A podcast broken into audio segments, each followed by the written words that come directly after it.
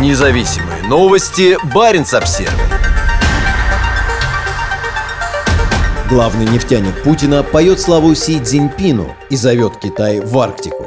В преддверии новых разрушительных санкций против российского энергетического сектора глава Роснефти Игорь Сечин отдает должное президенту Китая и призывает Пекин инвестировать в Севморпуть и арктический проект «Восток Ойл». Россия отчаянно ищет пути работы в условиях международных санкций, введенных в отношении ее энергетического сектора, и все чаще обращается за помощью к Китаю. В ходе проходящего на этой неделе китайско-российского энергетического бизнес-форума глава крупнейшей российской нефтяной компании «Роснефть» Игорь Сечин восхвалял азиатскую сверхдержаву и ее президента. В своем выступлении Сечин неоднократно цитировал Си Цзиньпина, том числе его выступление в ООН в 2015 году относительно идеи создания сообщества единой судьбы человечества. По словам Сечина, Китай стоит у руля антизападного мирового порядка. Получается, что КНР работает на объединение человечества, а Запад на его раскол, сказал Сечин. Он добавил, что у лидеров России и Китая совпадают принципиальные оценки процессов, происходящих сегодня в мире. Это было выступление большого поклонника мощи и успеха Китая. И это было обращение высшего российского лидера, который все больше теряет надежду и остро нуждается в поддержке сильного союзника. Сечин выступал на энергетическом бизнес-форуме на фоне сокрушительных поражений, которые Россия несет на полях сражений в Украине, и беспрецедентных международных санкций, которые бьют по ее экономике, угрожая разложением и хаосом.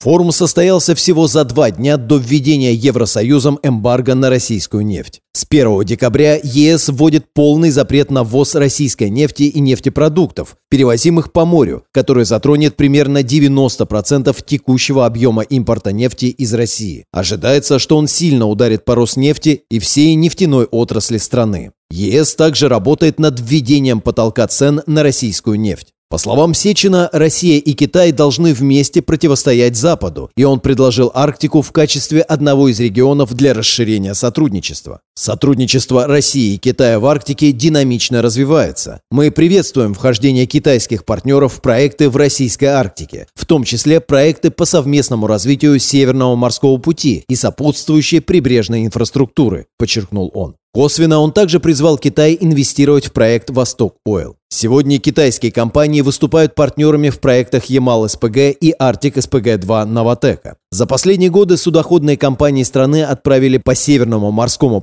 пути несколько судов. Однако в 2022 году ни одно китайское судно на маршруте не появилось. По словам Сечина, «Восток Ойл» – один из крупнейших инвестиционных проектов в мире. По его мнению, он обеспечит долгосрочные, надежные и гарантированные поставки энергии для растущих экономик стран Азии. Кроме того, проект сократит ценовую волатильность, предотвратив резкие колебания цен, которые разрушают стабильность рынка, сказал он. К 2033 году Роснефть намерена добывать на Восток Ойл ошеломляющие 115 миллионов тонн нефти. Уже в 2024 году объем добычи должен составить не менее 25 миллионов тонн. Игорь Сечин – один из ближайших соратников Владимира Путина. Наблюдатели называют его российским серым кардиналом. Под руководством Сечина государственная компания «Роснефть» превратилась в крупнейшую и наиболее влиятельную энергетическую компанию страны и ключевой инструмент как внутренней, так и внешней политики. В речи, произнесенной на этой неделе в Москве, было послание не только Роснефти, но и Кремля. Помимо руководства Роснефтью, Игорь Сечин также возглавляет комиссию при президенте по вопросам стратегии развития топливно-энергетического комплекса.